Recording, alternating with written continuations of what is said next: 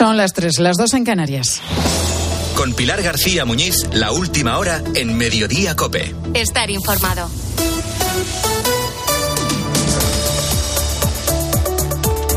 Se llama Luis Díez. Desde los 14 años tiene un TOC, un trastorno obsesivo compulsivo.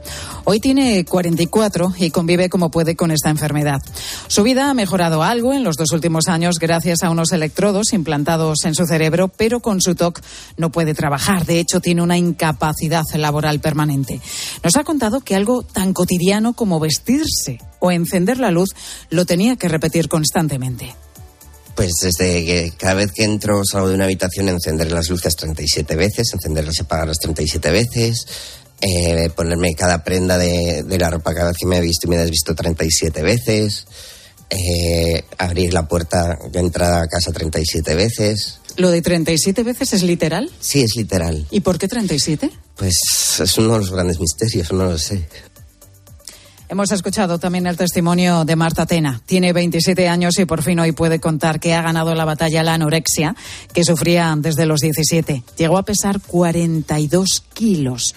Hoy esta ingeniera industrial cuenta su experiencia para ayudar a otras personas que padecen trastornos de alimentación y pide además que no se juzgue a nadie. Sí, sobre todo porque yo era una de esas personas que juzgaba mucho estas enfermedades antes de, de, padecerlo. Entonces fue una cura de humildad y dije, no podemos juzgar lo que no conocemos, entonces voy a ayudar a todo el mundo a que entienda qué es esto de verdad y, y a esas personas que están pasando por ello a motivarles de que de verdad se puede salir. Pues Luis y Marta son solo algunos de los muchos testimonios que estamos recogiendo hoy en COPE, en la programación especial Salud Mental España en Terapia, con la que estamos recorriendo la geografía española para analizar este problema que, que se ha agravado especialmente tras la pandemia. De hecho, el informe COPE de este jueves revela que cuatro millones de personas sufren en nuestro país depresión o que el 15% de la población padece ansiedad y estrés. En nuestra web en cope.es ya están disponibles además los cinco capítulos del podcast La celda del silencio, en los que el psiquiatra forense y colaborador de Cope, José Miguel Gaona, nos da las claves para mejorar nuestro bienestar emocional. Y el Congreso da luz verde a dos de las leyes estrella del Gobierno, impulsadas las dos por la ministra de Igualdad, por Irene Montero. Cuando todavía no se ha apagado la polémica por las consecuencias de la ley del solo sí es sí, este mediodía la Cámara ha dado luz verde a la nueva normativa sobre el aborto. Con esta nueva ley, una joven de 16 años podrá abortar sin el permiso de sus padres. Además, se suprimen los tres días de reflexión que tenían previos a la intervención o tampoco recibirán información sobre las ayudas a la maternidad. Obligará también a elaborar una lista de profesionales que objeten.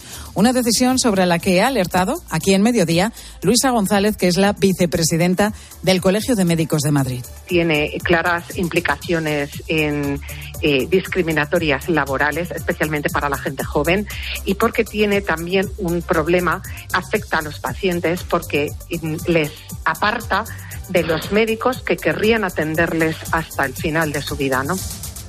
Y la Cámara Baja también ha aprobado la llamada ley trans que permite a, pues a un adolescente, a un joven de 16 años, cambiar de sexo con solo expresar su voluntad.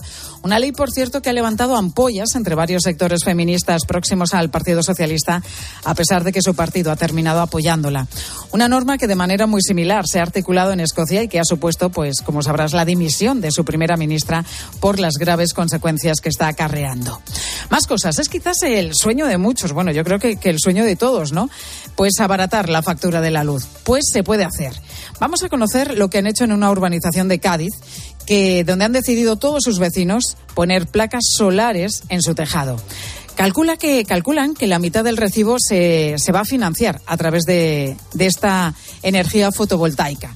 A partir de las tres y media de la tarde vamos a analizar cómo lo hacen. Esther Estudillo es la presidenta de esta comunidad de vecinos. Ahora mismo hemos instalado eh, creo que son veintitantos paneles solares y nada para lo que es la comunidad, para las zonas comunes y después el propietario que se ha querido, vamos, que ha querido poner la suya, eh, un tercio, pues ya se ha querido también. Deportes en Mediodía, Cope. Estar informado. José Luis Corrochano, ¿qué tal? Buenas tardes. Hola Pilar, buenas tardes. Estamos pendientes de todas las repercusiones sobre los pagos del Barcelona.